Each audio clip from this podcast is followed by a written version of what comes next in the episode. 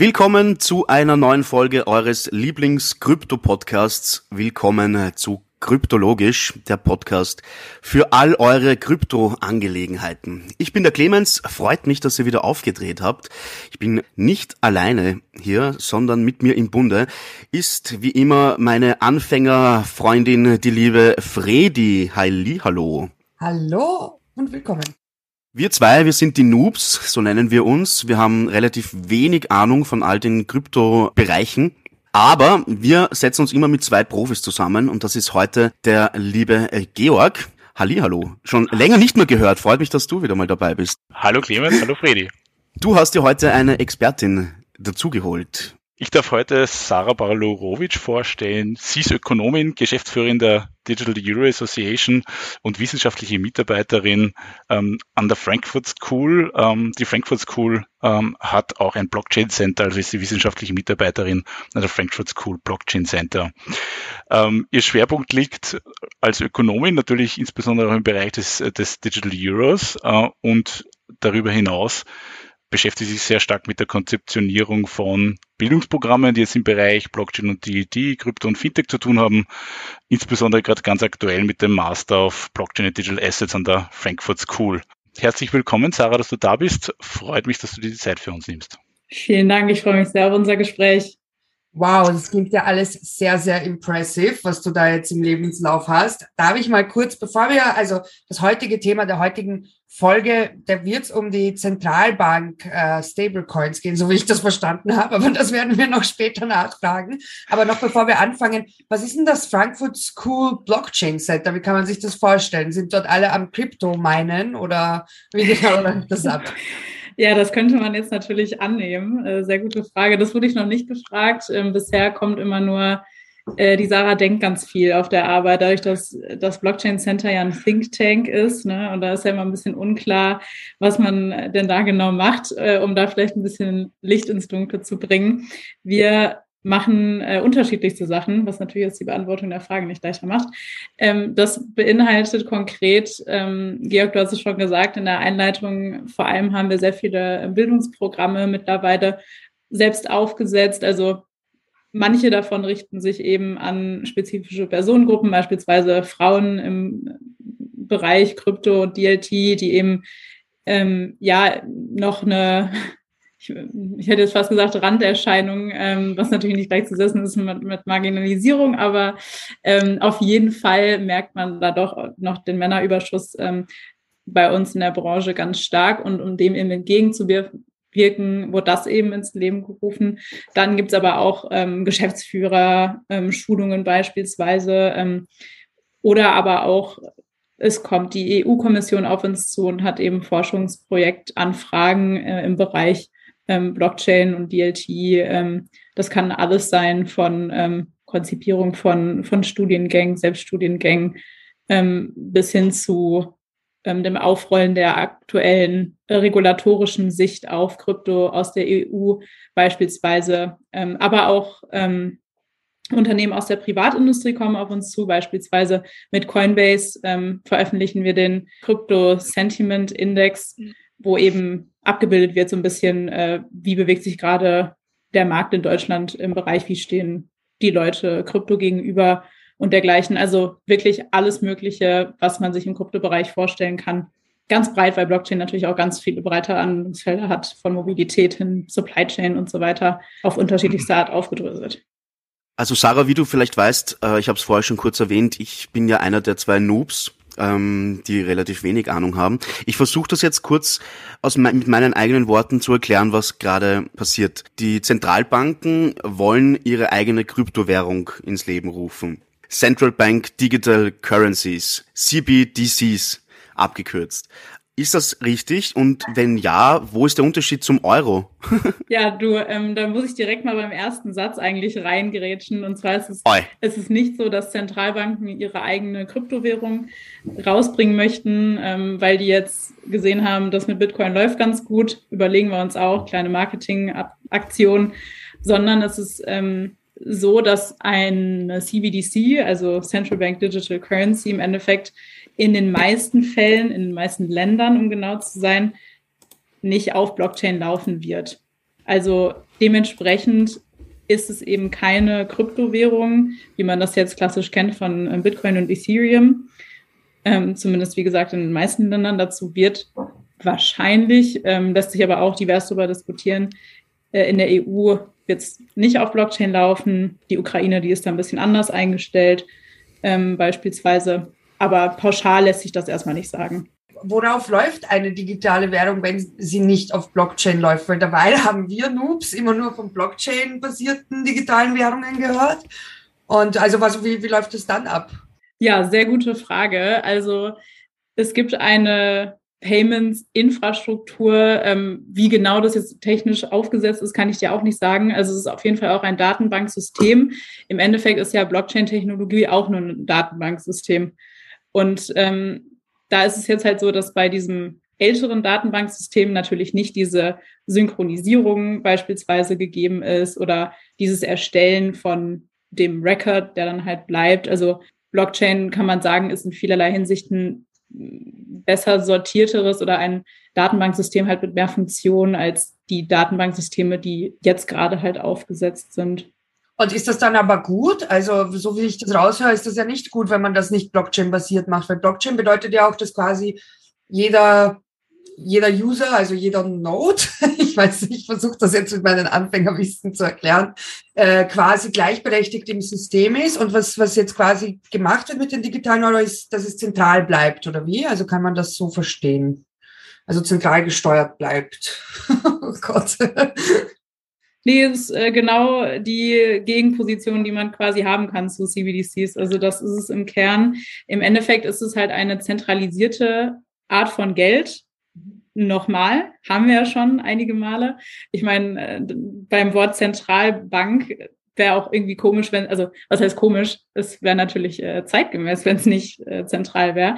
Aber die Interessen von der Zentralbank, die sind natürlich dem entgegengesetzt, was Dezentralität mhm. fordert. Also zum einen kannst du dann natürlich nicht steuern, wie hoch die äh, Inflationsrate unbedingt ist in einem Land oder eben auch ähm, das finanzielle Stabilität, wie die unsere europäische Zentralbank das Ganze ja jetzt gerade definiert bei ähm, plus minus zwei Prozent. Das ist ja die Definition gerade von Preisstabilität im Euroraum ähm, gewährleistet. Also die würden ihren Job quasi nicht machen, wenn sie da kein Auge drauf hätten. Vielleicht eine Frage auch an, an, an dich, Georg. Wir haben ja davor schon mal in einer Folge über Stablecoins geredet. Die Stablecoins, die man jetzt aber so kennt wie Tether oder US, USDT oder so, die USDC, Entschuldigung, ähm, die, die laufen schon Blockchain-basiert oder auch nicht? Also die laufen natürlich Blockchain-basiert und der wesentliche Unterschied zu jetzt dem ganzen Thema, das wir jetzt ganz kurz angeschnitten haben, ist eigentlich, dass äh, bei USD C und USDT am Ende des Tages Privatrechtsträger dahinter stehen, also issued by private entities. Da gibt es jetzt nicht sowas wie eine, salopp formuliert, Zentralbankenunterlegung oder Zentralbankenstützung, da steht keine Zentralbank, vereinfacht gesprochen dahinter, auch kein wie auch immer abgeleitetes ähm, Geldsystem, wie zum Beispiel der Goldstandard, den wir hatten, äh, Bretton Woods. Ähm, ja, das ist vielleicht da der wesentliche Punkt, den man zunächst einmal sehen muss. Das heißt, wenn man in einen Stablecoin wie USDT oder USDC ähm, investiert, dann investiert man vereinfacht gesprochen in einen Token von einem Unternehmen. Ja.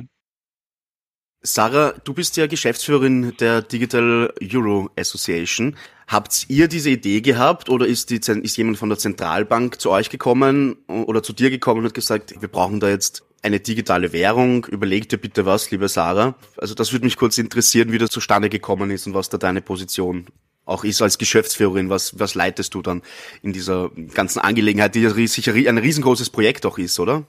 Okay, also erstmal finde ich es äh, spannend, dass du die Annahme triffst, dass wir den digitalen Euro quasi designen für die Europäische Zentralbank. Das wäre das wäre schön. ähm, wir machen das Ganze wir probieren das Ganze zu machen, da hast du nicht ganz unrecht, aber das wurde nie ein Auftrag gegeben. Probieren sollte ich jetzt vielleicht mal ein bisschen erklären, sonst hört sich das einfach an, als wüssten wir nicht, was wir da tun. Ähm, aber im Endeffekt sind wir ein, ein Verein. Und ein Verein steht ja in vielerlei Hinsicht ähm, dafür, dass er sich eben für einen Zweck einsetzt, für den es sich einzusetzen lohnt.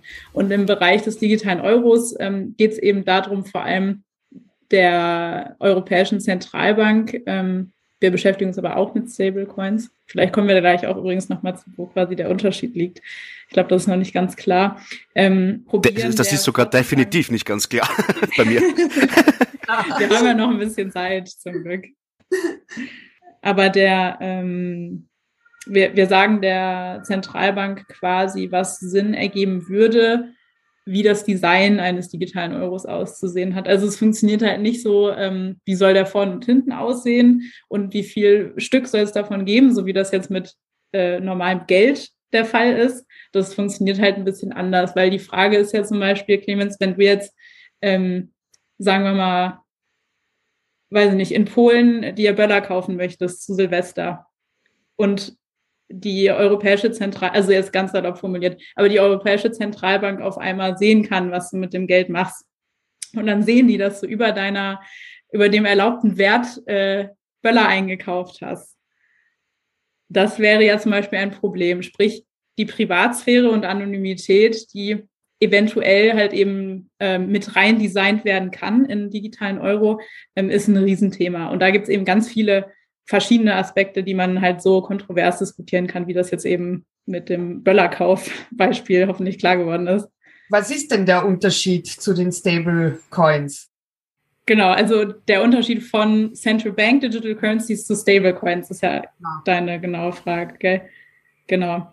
Also erstmal ist der größte Unterschied zwischen den beiden, dass Stable Coins Cryptocurrencies sind, sprich, die sind Blockchain-basiert äh, Blockchain-basierte Abbildungen ähm, von, von Wertgegenständen.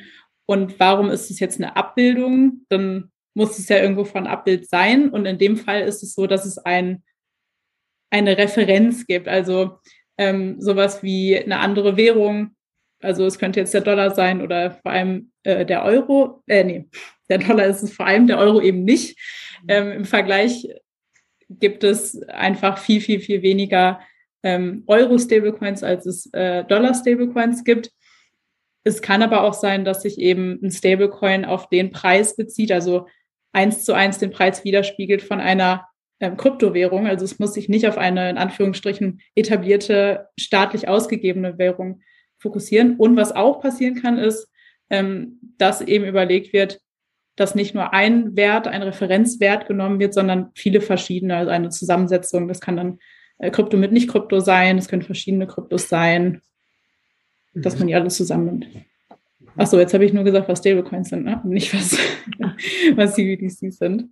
Ja, was sind, was sind denn CBDCs? CBDCs? Ja, CBDCs. Sehr gut, ja. Bei CBDCs ist der Hauptunterschied zu Stablecoins vor allem, dass sie nur zentral ausgegeben werden können von dem Geldmonopol eines Staates oder einer Währungsunion. Ähm, das ist in den meisten Fällen eben eine Zentralbank. Und Stablecoins im Vergleich, die können zentralisiert ausgegeben werden, wie Georg das schon richtig gesagt hat, also beispielsweise Tether ähm, oder ähm, USDC, also von Circle. Die können aber eben auch ähm, dezentral ausgegeben werden im Vergleich zu. Ich habe eine blöde Zwischenfrage. Wir hatten ja vor ein paar Wochen äh, so einen ganz argen Luna-Crash. Das war doch ein Stablecoin, oder? Oder Georg? Ich weiß nicht. Ja, okay. Genau, das war ein Stablecoin, genau. Ja, wobei ganz so stable war er dann doch nicht. Here we are. Ich glaube, da müssen wir vielleicht ein bisschen ausholen, wenn wir dazu äh, sprechen. Vielleicht können wir da dann den Begriff des algorithmischen Stablecoins ähm, einbringen. Sarah. Genau, also es gibt leider nicht nur noch die nicht nur die Unterscheidung bei Stablecoins dezentral und zentral ausgegeben, sondern da gibt es jetzt leider auch noch verschiedene Arten, wie denn diese Stablecoins ihre genaue Deckung von eins zu eins ähm, eben halten. Und eine Möglichkeit davon sind die algorithmischen Stablecoins, die eben, wie der Name auch schon vermuten lässt, im Endeffekt durch ähm, Algorithmen um diese Baseline gehalten werden. Also dass der Wert halt nur minimal drüber oder drunter ähm, schwappt. Und das Ganze funktioniert in den meisten Fällen so. Da gibt es aber große äh, Unterschiede bei den algorithmischen Stablecoins wiederum. Was bedeutet, ähm, dass nicht alle Stablecoins, die algorithmisch sind, so aufgebaut sind wie Luna und dieses gleiche Risiko jetzt quasi haben wie Luna. Naja, und dadurch, dass eben bei diesen algorithmischen Stablecoins ähm, Coins gekauft und verkauft werden, je nachdem, wie hoch gerade der Preis ist, sodass sich das eben wieder reguliert. Mhm. Ganz grob gesagt, ähm, erhalten dann algorithmische Stablecoins eben ungefähr ihren Wert, außer bei Luna. Jetzt habe ich trotzdem noch eine Frage. Stablecoins und CBDC und der digitale Euro. Korrigiere mich bitte, wenn ich was Falsches sage. Ja? Also dadurch, dass es ja im Wert gleich bleiben soll, steigt der Wert nicht. Es ist nicht sicher, ob es jetzt anonym sein wird oder, oder nicht. Äh, und es wird digital stattfinden.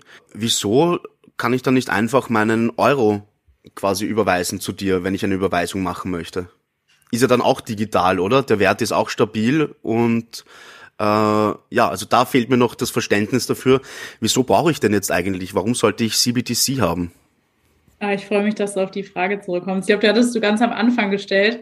Äh, da war mir aber der erste Satz noch ein größerer Dorn im Auge quasi, aber jetzt sind wir an der Baustelle angelangt. Sehr gut. Sehr gut.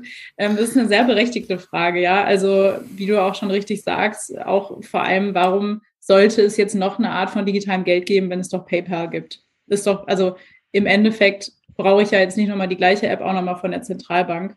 Mal abgesehen davon, dass man ja auch Online-Banking hat, hast du ja völlig recht mit. Genau, ähm, ja. Genau, hast, hast, hast du einfach recht. Also ist auch einfach so.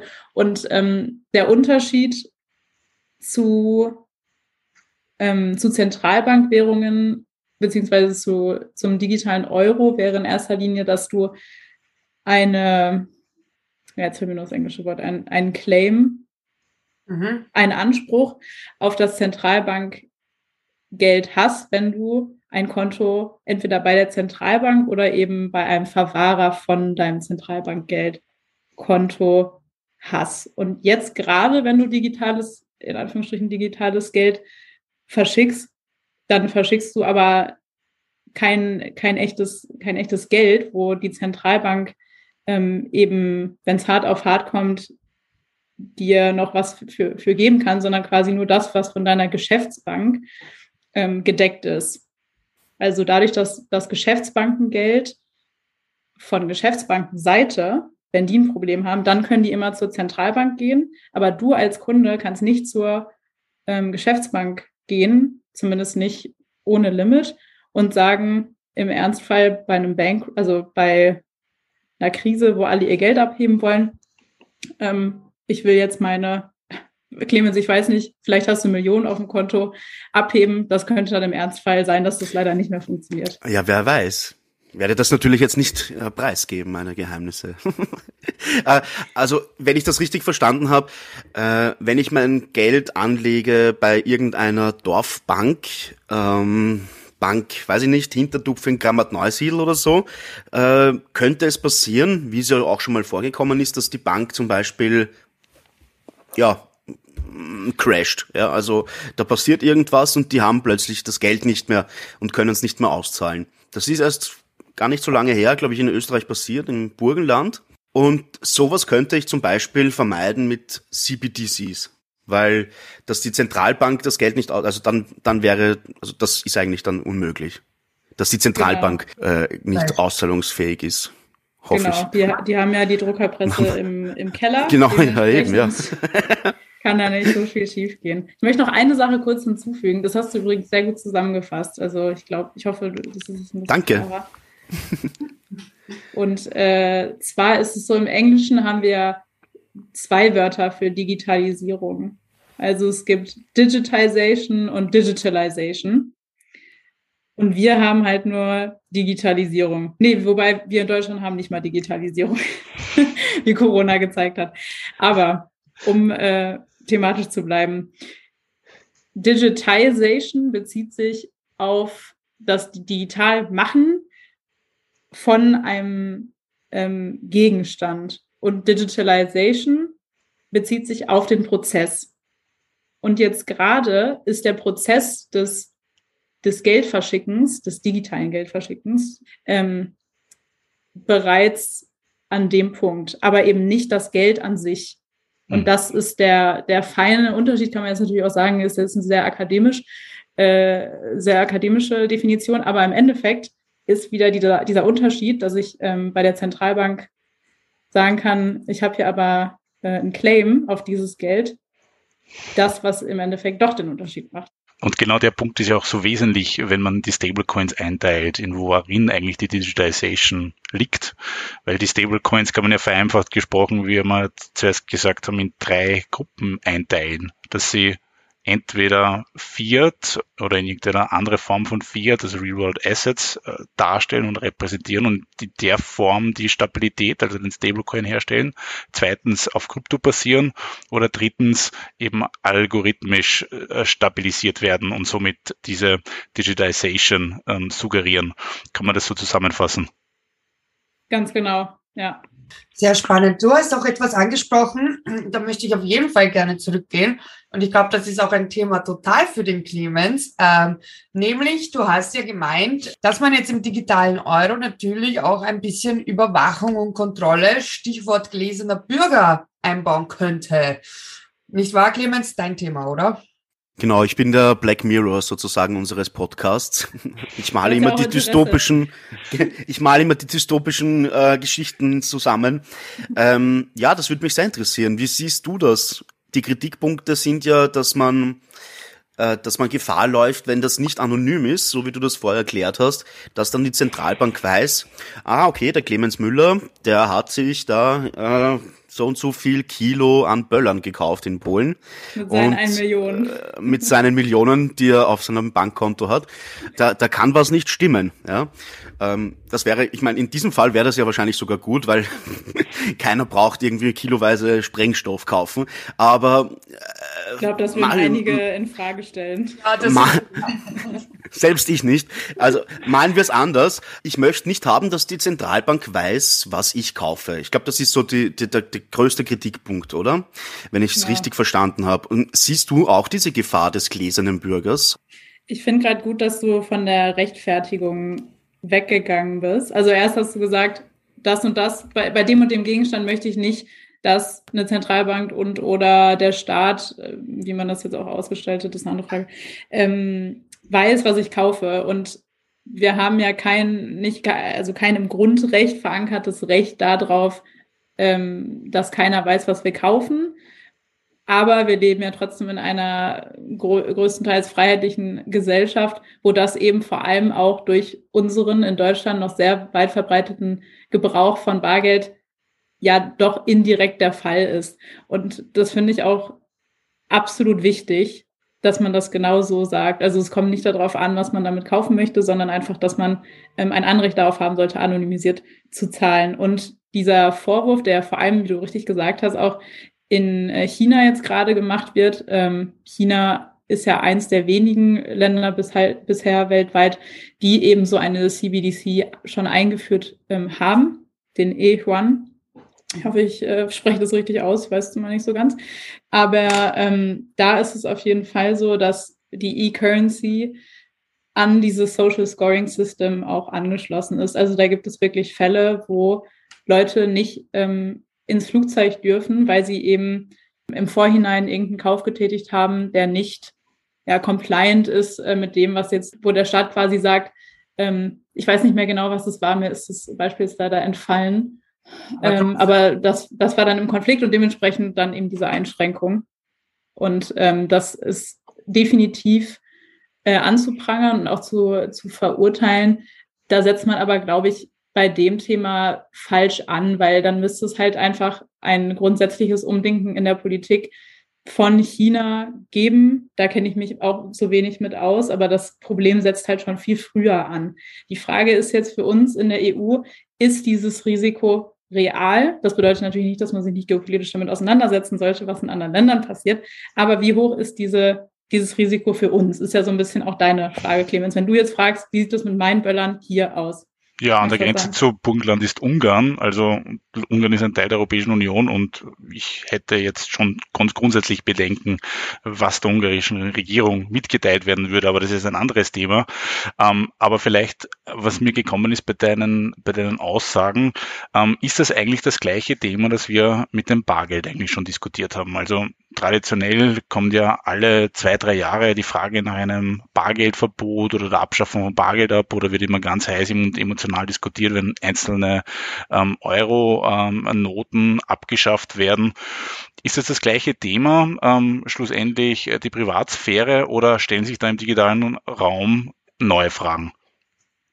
Ähm, ich glaube, die beiden Themen haben eine sehr hohe Schnittmenge und es ist auch so, glaube ich, dass alle Punkte, die man bei Bargeld da anbringen kann, also sowohl im positiven als auch im negativen, man im digitalen Raum auch anwenden kann, aber dann kommt bei digital noch mehr dazu, weil ähm, Bargeld kannst du natürlich nicht, also da hast du einfach keine Data Security Probleme. äh, ich meine, genau. natürlich hast du da auch Probleme, wenn Geldtransporter ausgeraubt werden und so weiter, aber das, also das ist ein bisschen anders gelagert mhm. und auch von der Dimension ist es ja was ganz anderes, als wenn da jetzt halt äh, ein Zentralbank äh, Ledger oder Datenbanksystem, wo das Geld quasi eingespeist ist, ähm, gehackt wird, um es so zu sagen. Mhm. Ja. Aber das sind ja dann diese, diese, diese Data-Honey-Bots, die dann ja eigentlich mit ähm, den digitalen äh, oder den jetzt in dem Fall im Rahmen der ähm, nicht Digitization, sondern äh, Digitalization ja dann eigentlich dann schlussendlich dann ermöglicht werden, richtig? Ja, absolut. Das ja. ist auch ein Riesenproblem, wie das besichert wird. Ja. Also die gemeinsame Schnittstelle ist im Prinzip ja die Anonymität, oder? Absolut illegale Güter könnte ich dann gar nie, nie wieder kaufen, eigentlich, wenn es kein Bargeld gibt, oder? Also nicht, dass es jetzt mein Interesse ist. Naja, das ist ja dann in der Annahme, dass du es in CBDCs bezahlen würdest.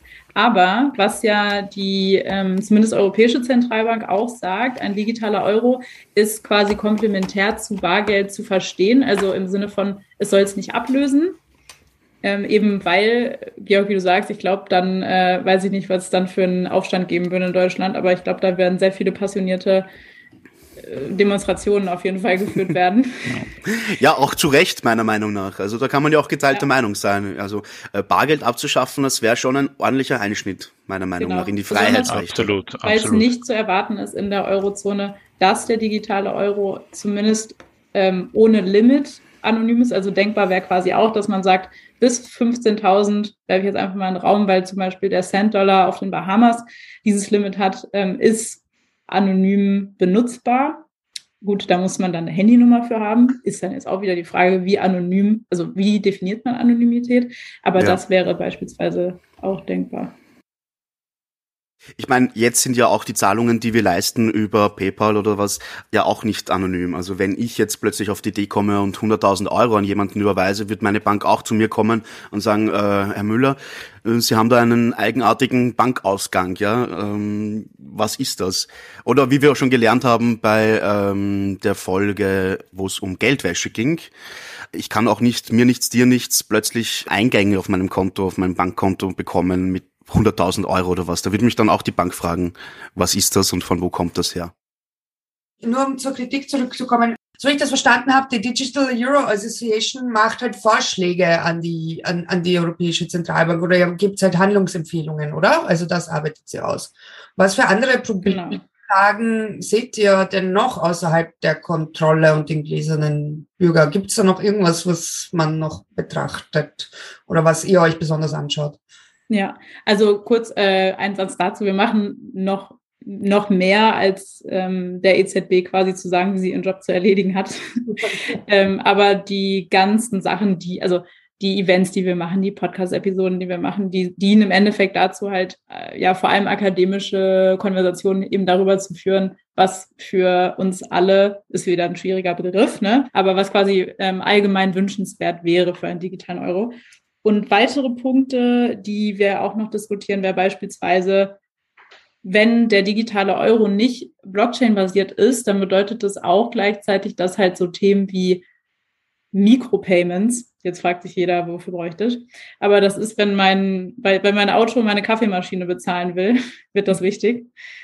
Ähm, oder dergleichen, also so Ver Verrechnungen untereinander, die einfach unser Leben noch bequemer machen. Oder alle Geschichten, die eben mit pro Benutzung bezahle ich das auf einmal und dann auch gemessen werden müssen und genau abgerechnet werden müssen im Mikro-Euro-Bereich. Irgendwie ist mit Sicherheit kein Wort Mikro-Euro-Bereich, aber ihr versteht, was ich meine.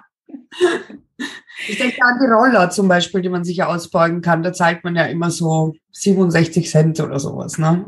Genau. Habt ihr dieses ich denke an mein Bankkonto, wenn ich Mikro-Euro bereiche. du streust einfach in beide Richtungen äh, Hinweise, Clemens. Man, man, ist, man ist sehr verwirrt, wie viel auf deinem Konto das ist. Das ist, das ist mein Plan. Ja. Aber es gab vor Jahren mal, das fällt mir gerade ein, wo du jetzt sagst, hier, äh, da zahlt man auch immer so 65 Cent oder irgendwas. Ähm, bei einer Geschäftsbank, ich weiß gar nicht mehr, welche das ist. Gut fürs Image der, der Bank, dass ich das gerade nicht mehr weiß. Aber auf jeden Fall wurden da eben diese Sub, Sub-Cent-Beträge, so heißen die Dinger, ähm, gesammelt von einem oder einer Angestellten, weiß ich auch nicht mehr, und auf ein separates Konto immer überwiesen, weil ich meine, zwei, nach zwei Nachkommastellen, ne? Was ist da schon? Steht halt auf dem Blatt Papier. Und dann hat die sich da eben, ich weiß nicht mehr, wie viel es war, aber eine ordentliche Summe eben beiseite gelegt, bis es dann aufgeflogen ist. Und das sind halt alles so Sachen, die dann natürlich nicht mehr funktionieren würden. Und jetzt mal davon abgesehen, dass sich halt irgendwer in äh, Obertutzing ähm, da jetzt dran bereichern kann auf die Art und Weise, ist das ganze Thema Micropayments eben auch noch wichtig für Geschäftsmodelle. Also es kommt auch so ein bisschen drauf an, inwiefern du jetzt ähm, Startups beispielsweise, die sich damit auseinandersetzen, wie kann ich jetzt Micropayments für mich nutzen, die überlegen sich dann bei der Standortsuche natürlich ganz genau, ob sie jetzt in die Eurozone gehen, wo wir eben wahrscheinlich keinen programmierbaren digitalen Euro haben, oder ob sie eben in, ich wollte jetzt gerade sagen, die USA, aber die Frage ist auch da, ob das ähm, zu erwarten ist. Sagen wir einfach mal woanders hingehen. Mhm. Sarah, wie würde denn deine, dein persönlicher Traum-CBDC aussehen? Also wenn's, wenn, wenn all deine Wünsche erfüllt werden von der Zentralbank, wie würde dann der digitale Euro aussehen? Das ist eine ganz tolle Frage, weil die ist so, ich glaube, man verliert sich auch oft in so, ähm, also das ist schon ein komplexes Thema, aber ich glaube, das wurde ich noch nie gefragt. Weiß ich meine? Okay, also der perfekte digitale Euro, Clemens, dann malen wir mal aus. Wäre bis zu einer gewissen Grenze anonym, ähm, so dass eben Straftaten wirklich auf ein Minimum heruntergefahren werden können, aber gleichzeitig man diese Angst vor dem gläsernen Bürger nicht haben muss. Ganz klar, der digitale, äh, der ideale CBDC gehen wir jetzt mal von einem in der Eurozone lebenden Menschen aus, weil kann jetzt auch wieder drauf ankommen, quasi, wo man lebt, was einem wichtig sein sollte, ähm, wäre Blockchain basiert, eben um Europa als Wirtschaftsstandort auch weiter nach vorne zu bringen. Er wäre zunächst, jetzt wollte ich gerade sagen, der hat keine Zinsen, aber das wäre negativ. So würdest du Zinsen nicht haben wollen? Wenn du mich als Privatperson fragst, würde ich Zinsen haben wollen. Wenn du mich aus der volkswirtschaftlichen Perspektive fragst, dann nicht, weil was dann passiert ist, dass du quasi zwei Euros hast und der eine ist so und so viel wert und der andere viel weniger. Und mhm. das äh, kann für Schwierigkeiten sorgen. Mhm. Aber würden wir uns dann nicht einem großen Schatz an makroökonomischen Werkzeugen entreichern, die wir gerade zur Bekämpfung von Krisen zum Beispiel benötigen?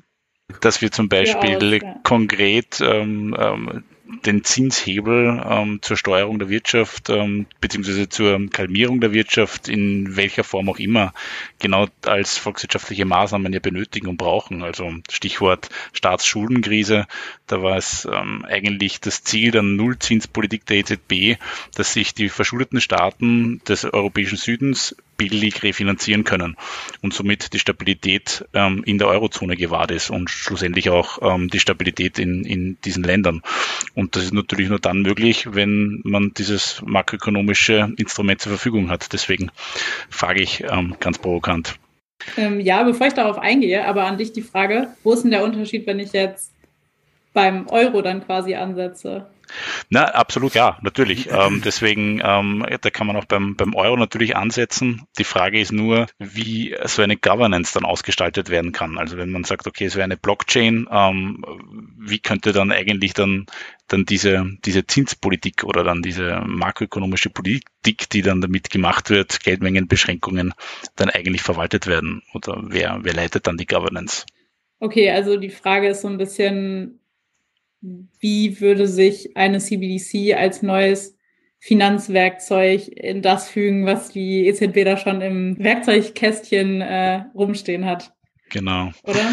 Genau, so in der Richtung. Und jetzt vielleicht noch ein zweiter Punkt, weil äh, der Clemens ja millionenschwer ist. Wo würdest du eigentlich die Grenze einziehen der Anonymität? Ja, das habe ich mir gesagt. Ja, ja, nein, Ungefähr aber da, von. Wo die Schweiz anfängt unterm Bodensee. okay, okay. Aber ist das, ist das so betraglich für dich eine Grenze bei einer Million oder bei 1000 Euro? Wo, wo würdest du das verorten? Persönlich, Wunschkonzert. Wunschkonzert. Ich sage jetzt mal ohne viel Nachdenken oder jetzt herleiten, ähm, 10.000 oder eben 15.000, okay. also wie das jetzt andere Länder eben auch schon machen. Okay. Ja, und und auf die andere Frage von wegen, also das kann natürlich oder das ist auch auf jeden Fall ein neues Finanzwerkzeug, vor allem halt auch eben geopolitisches. Das ganze Thema Sanktionen beispielsweise und Sanktionsumgehung äh, kann halt auch total anders gestaltet werden, wenn man halt einfach sagt, auf einmal werden halt äh, Zahlungen dann aus nehmen wir jetzt aktuelles Beispiel halt Russland nicht mehr nicht mehr angenommen, die können dann halt ausgeschlossen werden aus diesem neuen CBDC-Zahlungssystem. Das wäre beispielsweise auf jeden Fall denkbar, ja. Mhm. Stichwort Russland, du hast zur Ukraine zuerst eine, einen, eine interessante Info in einem Nebensatz gesagt, wir haben auch zur Ukraine schon einmal ein Special gemacht. Was ist jetzt der Zugang zur Ukraine, zu dem ganzen Thema? Bei der National Bank of Ukraine ist man eben nicht so verschlossen, was dieses ganze Thema Blockchain angeht. Also man muss sich das vielleicht so vorstellen, Geld digital zu machen, ist natürlich schon mal ein großer Schritt für eine sehr konservative ähm, Organisation wie der Europäischen Zentralbank. Und dann noch Blockchain als nächsten Schritt obendrauf ist halt nichts für schwache Nerven, um das mal so zu sagen. Weil es geht halt nicht darum, irgendwie mal in einer äh, so oft genannten Sandbox mal auszuprobieren, was so geht, sondern das ist halt mal eben die Währung für, ich weiß nicht, wie viele Millionen Leute in der Ukraine leben aktuell, aber sehr, sehr viele Millionen auf jeden Fall. Ich habe es ich mal gegoogelt und es war. Ich glaube, es sind 50 Millionen. 50? Bin mir ziemlich sicher, ja. Guckt einer nach. Das interessiert mich jetzt. 44 Millionen. Ach, 44 Millionen. Oh, da habe ich aber ganz schlecht recherchiert. Gut, dass es hier direkt gefact-checkt wurde. 44,13 Millionen, wobei natürlich jetzt wahrscheinlich deutlich weniger aufgrund der Flüchtlingsbewegungen. Ich werde es mir so merken, dass einfach 44 mal so viel wie Clemens auf dem Konto hat.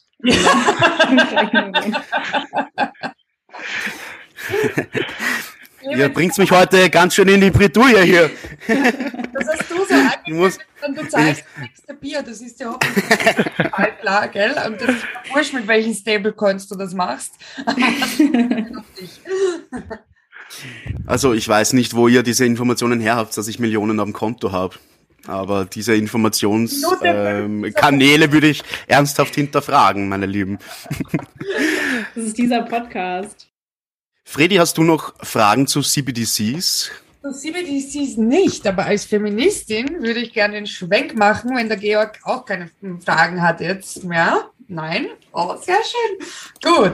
Also, liebe, liebe Sarah, ähm, ich bin selbst eine ganz, ganz, ganz, ganz schlimme und große Feministin und dieser Podcast lädt auch immer nur weibliche Gäste ein, weil wir der Meinung sind, dass Frauen in der Technik und in der Wirtschaft nach vorne gestellt gehören und mal auf die Bühne gehören, weil, das hast du am Anfang schon angesprochen, das ist mir auch schon auf Events aufgefallen, besonders die Kryptoszene ist ja männlich dominiert. Und wenn man dich googelt, und das ist das, was der Georg am Anfang gemeint hat, dass ja alle große Fans sind von dir, aus unterschiedlichen Gründen. Meiner ist auf jeden Fall äh, der, dass wenn man dich googelt, man auf ganz viele Interviews mit dir kommt, wo es darum geht, Frauen im Blockchain-Bereich zu supporten, zu unterstützen und nach vorne zu bringen. Also erstmal als Feministin danke für deine Arbeit. Und jetzt kommt meine Frage, Woran glaubst du, liegt das? Was kann man machen, damit mehr Frauen sich äh, trauen, nach vorne zu treten und auch mehr damit auseinanderzusetzen? Ja, wunderbar. Erstmal sind wir da sehr auf einer Wellenlänge, die, äh, ja, denke ich, denke ich, klar geworden ist. Sehr, sehr, sehr, sehr gut. Das Problem ist natürlich nicht nur im Blockchain-Bereich, aber besonders im Blockchain-Bereich. Und der Grund, warum der Blockchain-Bereich eben so überladen ist mit Männern, ist, weil das Ganze größtenteils ein Finanzthema ist. So, vor 40 Jahren ähm, hätte ich noch die Unterschrift meines Ehemannes gebraucht, um mhm. überhaupt einen Arbeitsvertrag zu unterschreiben, also unterschreiben zu dürfen und dann auch wieder aufzulösen. Und ähm, mein Mann war außerdem meine Altersvorsorge und die Aufgabenteilung war eben auch entsprechend. So, das ist zum Glück seitdem abgeschafft worden. Zumindest auf dem Blatt Papier herrscht natürlich Gleichstellung zwischen den, äh, zumindest den binären Geschlechtern. Und dann ähm, ist es ja aber nicht so, dass jetzt in den letzten 30 Jahren jeder Frau ein kostenloses Finanzseminar gegeben wurde, dazu, wie sie sich äh, organisieren kann, was natürlich nicht nur für äh, persönliche Finanzen gilt, sondern eben auch noch für sowas wie äh, weiterführende Finanzthemen fast. Also es ist schon wieder dieses Thema, äh, Finanzen ist schon ein Thema, wo viele Frauen, glaube ich, immer noch diesen Effekt ähm, der, der Ungleichheit durch Gesetzgebung spüren oder zumindest jetzt gerade noch am Begleichen sind. Und dann ist halt Blockchain eben nochmal ein Themenbereich obendrauf, der dazu natürlich auch noch sehr technologisch ist. Also das muss man einfach sagen. Ich meine, wer setzt sich am Wochenende hin und äh, und codet da jetzt äh, wild in den Smart Contracts rum. Traditionell sind das eher die Männer, das muss man einfach äh, so sagen. ja. Vor allem haben sie auch auf Twitter und auch so in ihren Foren so eine Art, so einen Space geschaffen, da habe ich auch gar keinen Bock als Anfängerin reinzugehen, weil die tun sich ja alle da gegenseitig mansplainen, ohne es zu checken und sind relativ toxisch und gemein zueinander. Ich finde, sie reden alle wohl gemein zueinander. Und ich weiß nicht, ich, also ich habe da auch immer die, noch immer so ein Problem mit Männern, so irgendwie darüber zu reden, was ich jetzt da gelernt habe in diesem Bereich. Weil ich dann echt voll Angst, also nicht Angst, aber ich habe halt Respekt davor, äh, enttarnt zu werden, als jemand, der sich eben nicht auskennt. Ja. Aber kurz dazu, ich glaube, das ist auch ein Riesenproblem, dass einfach jeder meint, der drei Sätze dazu gelesen äh, zu haben, war das ein solcher Satz, ähm, meint, da jetzt eben ähm, sich vor eine Kamera oder ein Mikro setzen zu müssen und das der Welt kundzutun weil das Thema eben so undurchdrungen ist und die meisten Leute das einfach nicht verstehen. Und dann ist es halt leicht, relativ wissend rüberzukommen, wenn das aber in Wahrheit eigentlich gar nicht der Fall ist. Und ich glaube, äh, ne, so, da gibt's jetzt keine Studien zu, mhm. ähm, aber dass das auch eine, eine Eigenschaft ist, die Männer tendenziell eher ähm, dann ausleben, also wo es wiederum schon Studien zu gibt, äh, um genau zu sein, in unsichtbare Frauen, ist quasi, dass Frauen sich nicht so viel zutrauen im Job. Die werden auch eher danach bezahlt, was sie in ihrer Vergangenheit, in ihrer äh, Arbeitserfahrung geleistet haben und Männer danach, was ihr ähm, Zukunftspotenzial ist. Also quasi basierend darauf, was du gemacht hast, wo wirst du wahrscheinlich äh, ungefähr in einem Jahr sein. Und bei Frauen ist es eher retrospektiv. Mhm. Ähm, das fand ich eben sehr interessant. Und das sind natürlich jetzt alles nur Sachen, die ich so gelesen habe und mir selbst zusammengefügt habe. Ob das jetzt wissenschaftlich so belegbar und haltbar ist, ist eine andere Frage, aber wäre ein Erklärungsansatz. Äh, Fredi, hilf mir auf die Sprünge. Wir haben ja schon mal eine, eine Psychologie-Folge gemacht, wo es genau auch um das Thema ging. Bias heißt es und am Overconfidence ah, ja, Bias leiden vor allem Männer. Äh, aber ist das nicht, ist das nicht auch das, äh, ist das eins zu eins das gleiche wie Imposter-Syndrom? Hochstapler-Syndrom? Äh, es ist, es ist äh, sehr ähnlich, aber Over, nein, weil Imposter ist ja halt quasi Imposter Syndrome be beschreibt ja, dass du dich, dass du dich schlecht fühlst, weil du auf einer ähm, Position bist. Also du wirst jetzt zum Beispiel Manager und du denkst dir die ganze Zeit, oh, ich verdiene. Ah ja, ah ja, genau, genau. Ich wenig genau. Ahnung. Mhm. Wohingegen der Overconfidence Bias bedeutet, ich habe drei Tweets von Elon Musk gelesen. Ich kenne mich total gut aus mit äh, Kryptos. Start einen Krypto-Podcast. einen Krypto-Podcast. Genau, das wäre der Overconfidence Bias. Aber äh, Sarah, was, was können wir machen? Was können wir jetzt aktuell machen, um mehr Frauen anzureizen? Oder ja, wie, wie, wie hm, orientiert sich deine Arbeit jetzt in dem Bereich? Ach, also. ja, vielleicht, vielleicht auch zwei Sätze zu DLT-Talents und NFT-Talents. Vielleicht. Das ist nämlich echt eine super spannende Sache, die ihr da initiiert habt.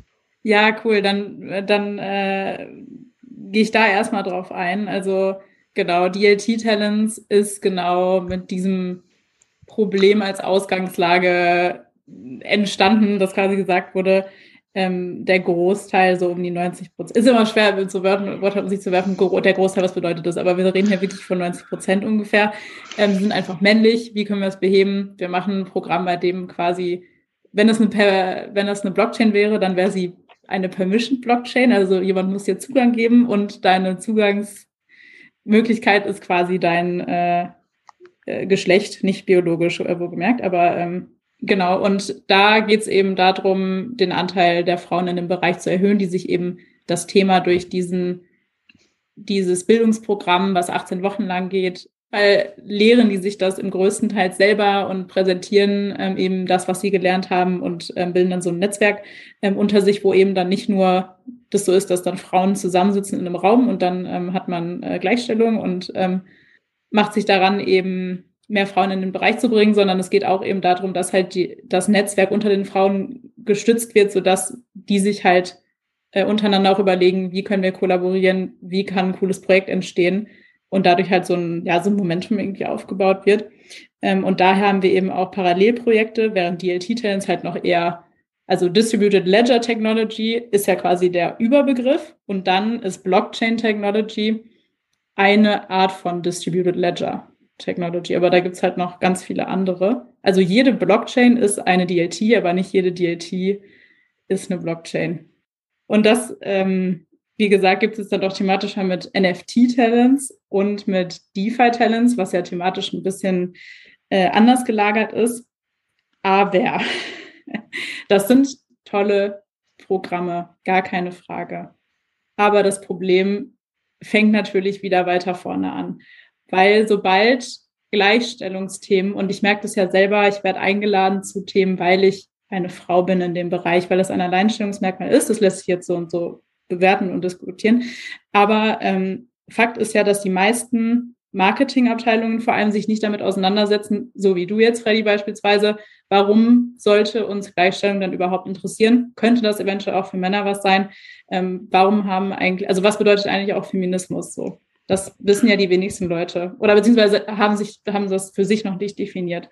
Und ich glaube, bevor das Verständnis nicht da ist, warum das für alle besser wäre, wenn man sich dafür einsetzen würde, ist das halt alles ganz toll, was auf LinkedIn passiert. Und ähm, die Frauenquote auch wieder so ein Thema, ob bei der Einführung dann jetzt auch wieder Gleichstellung und dergleichen wirklich erreicht ist, im Sinne von, das haben wir schon gesehen, wie gesagt, selbst 30 Jahre später sehen wir die Effekte immer noch davon, dass Frauen halt finanziell nicht mündig waren vor so und so vielen Jahren, obwohl vom Gesetz her diese Gleichstellung eben gegeben ist ähm, dann kann man sich jetzt halt ausmalen, wie lange das halt in dem Bereich noch dauern wird, bis man da wirklich von äh, Gleichstellung, was auch immer das bedeutet, mhm. wirklich die Rede sein kann. Und du, da komme ich zum nächsten Judgmental Gender Bias. Wir hatten mal fast jovial gesagt in unserer Runde, wenn es in diesen ganzen Krypto-Startups ähm, Frauen gibt, dann sitzen die immer nur in den Marketingabteilungen.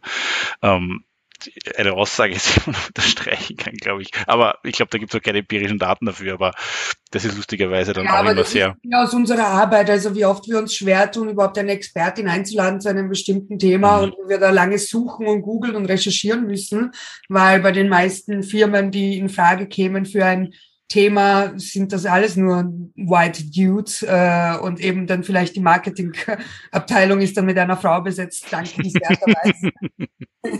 genau. Und er hat dann auch gar keinen Bock, technisch darüber zu reden oder wirtschaftlich. Also es ist halt ja. Aber wie kommst du, Sarah, eigentlich zu diesem männerdominierten technischen und wirtschaftlichen Thema? Also wo, wo kommt deine Leidenschaft dafür her? Ja, ähm, ich habe äh, Blockchain entdeckt, bevor ich Feminismus entdeckt habe. ähm, ich hatte eine Vorlesung zu dem Thema während meines Bachelorstudiums. Das war aber nur ein Wahlpflichtfach, also sowas so am Rande, wenn man Lust drauf hatte, konnte man sich dafür entscheiden. Und ähm, der Dozent, der hat das eben sehr anschaulich gemacht. Der hat äh, uns sinnbildlich die orangene Pille verabreicht und äh, das war in 2017, wenn ich mich nicht täusche. Und ähm, also mit der orangenen Pille meinst du äh, den Bitcoin-Maximalismus? Richtig, keine ja. komischen Vitamin C. Geschichten. Ich will, darf ich noch einen Punkt anfügen, kurz zu der, ja. Äh, zu der Ungleichverteilung der Geschlechter bei, im Kryptobereich? Okay, cool. Weil, das, also ich habe ja jetzt auch keine konkreten Beispiele genannt davon, wie die Branche davon profitieren würde, wenn mehr Frauen drin sind, außer ähm, ist ein wichtiges Thema, ist für uns alle besser, sind sehr generische Aussagen. So konkretes Beispiel wäre, dass beispielsweise ein, ein, ein männlicher ähm, ja, Member äh, oder Mitglied vom, vom Federal Reserve System in den USA eben mal gesagt hat, Banking the Unbanked ist kein Argument dafür, warum es eine Digitalbankwährung geben sollte. Also, dass Menschen, die jetzt gerade keinen Zugang haben zu Bankkonten, eben dann einen bekommen. Zugang zu Geld.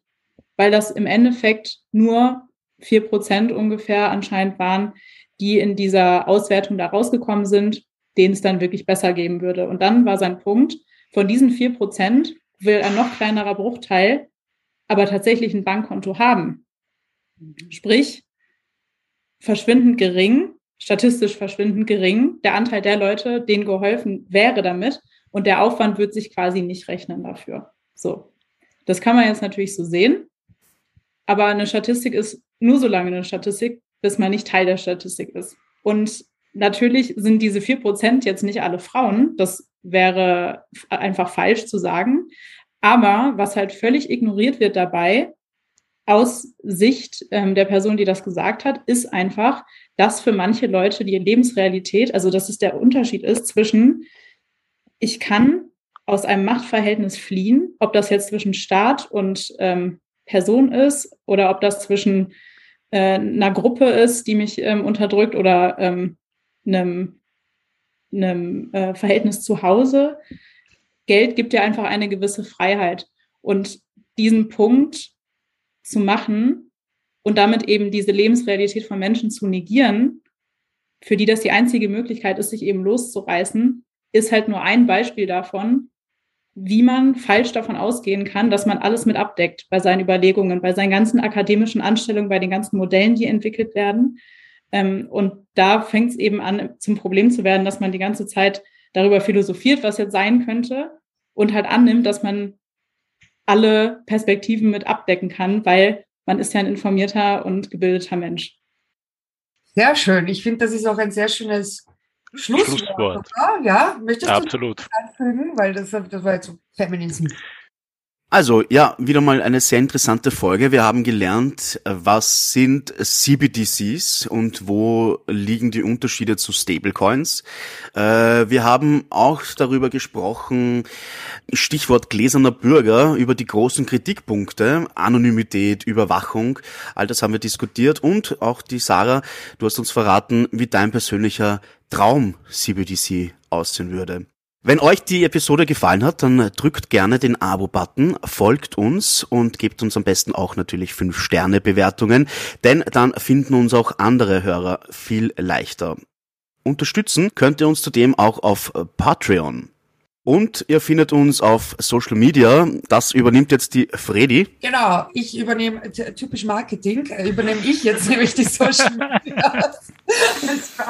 ihr könnt uns folgen auf Twitter unter Crypto Podcast und ihr könnt uns folgen auf Instagram crypto.logisch. Da machen wir jetzt mittlerweile auch Reels und Info-Shareables zu äh, eben den einzelnen Folgen. Auch diese Folge werden wir dort verarbeiten und dort sind wir vor allem offen für Feedback, Anregungen, Wünsche und Kritik jeglicher Art. Genau. Äh, mir fällt noch was anderes ein. Ihr könnt uns auch persönlich äh, kennenlernen und mit uns quatschen. Fast jeden Mittwoch bei Block and Wine, der wöchentlichen Veranstaltung in Wien beim Donaukanal. Wobei, wobei ab 1930 bin ich weniger ansprechbar, weil ich nehme das Wine in Block and Wine sehr ernst. Danke, Georg, auch für deine Expertise. Absolut, sehr gerne. Und Danke, Sarah, fürs Kommen. Vielen, vielen Dank an die Sarah. Danke, Sarah. War wunder, wunderbar. Vielen Dank für die Einladung nochmal.